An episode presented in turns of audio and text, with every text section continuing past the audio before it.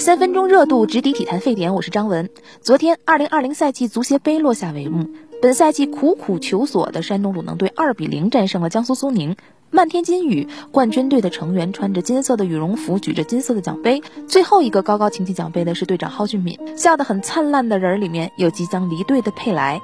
合影时，角落里还有去年在此失意的李霄鹏。此情此景，让我脑子里不由自主地映出一句很俗的话。叫做一切都是最好的安排。作为每年最后一项结束的赛事，足协杯总有些对联赛失意者补偿的意味。而众所周知，今年的联赛当中，山东鲁能队因为裁判问题受了些委屈，球队上下都憋着劲儿拿个冠军，把这口气儿顺过来。不算中超 F 四，即使是对手新科联赛冠军江苏苏宁也放走了队内外援，但为了这个冠军，鲁能还是主力尽遣，态度在那摆着呢。山东鲁能队三年连进足协杯决赛，但是前两年都与冠军失之交臂，去年还挨了三闷棍，的确该他们的孩子了。在一个球队的命运之外呢，寒冬里的足协杯也是整个联赛冷暖的一种体察。与往年一样，是否在足协杯上投入精力，投入多少精力，是每支球队必须面临的选择题。今年联赛推迟开赛长达半年，上赛季中超三强加足协杯冠军上海申花又要征战亚冠，赛程和足协杯撞了个满怀。这道选择题几乎就成了一道简单的判断题。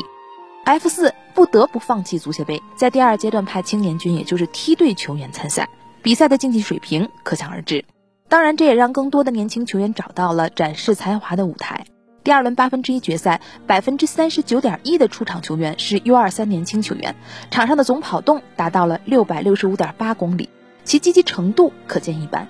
如今的足协杯有了全民足球的内涵，更多青年球员的参与似乎也与足协给这项赛事的定位缠上了内在的关联。更耐人寻味的是，外援在足协杯上似乎正在一点一点的隐身。这当然与赛季封闭熬人，球队为了下赛季考量放走当家主力，短暂与家人团圆有关。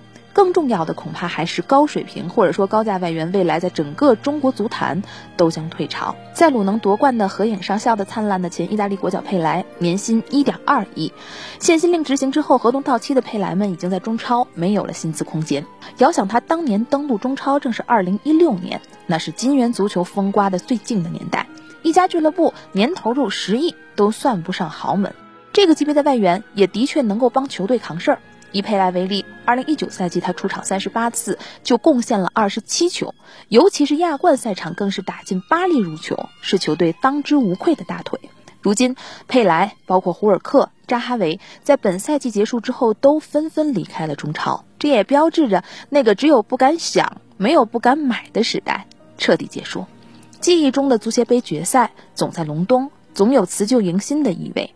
二零二零年的这场鲁能对苏宁自不意外，而这场辞旧迎新似乎还不仅仅是赛季间的，更是时代流转夹缝里的一场金色雨。